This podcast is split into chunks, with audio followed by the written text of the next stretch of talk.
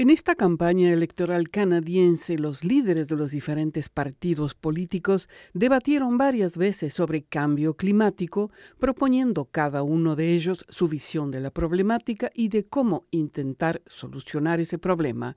No hay una solución milagro, pero sí varias visiones, entre ellas de científicos en diferentes partes del mundo.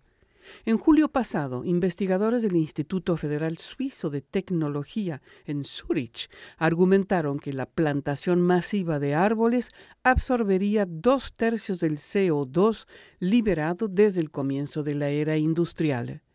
Contradiciendo esta sorprendente conclusión, otro grupo de científicos descubrió que en su hipótesis inicial los investigadores en Zurich consideraron que un ecosistema sin árboles no almacena carbono, pero no es así, dicen ellos. En la sabana, en un prado o en una turbera, es el suelo el que captura el carbono.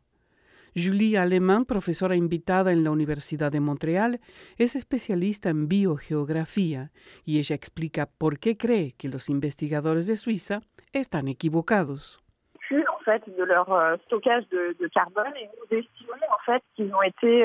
Euh, totalement surévalués parce que leur hypothèse de était sans arbres de carbone. La captura de reservas de fueron porque su hipótesis inicial era que los ecosistemas son árboles y no almacenan carbono cuando en realidad una gran parte del carbono de esos ecosistemas almacenados en el suelo, como en un prado o la sabana, por ejemplo, esos ecosistemas almacenan mucho carbón.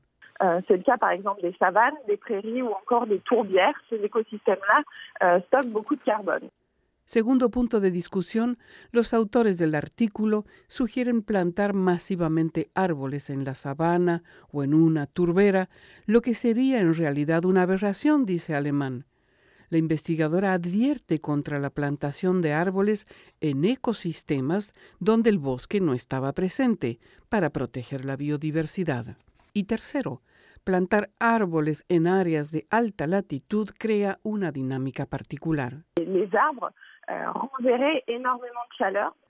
Los árboles capturan mucho calor, más que su potencial de almacenamiento de carbón. Árboles plantados en altas altitudes, más arriba de la tundra y de los bosques actuales, aclara la profesora alemán.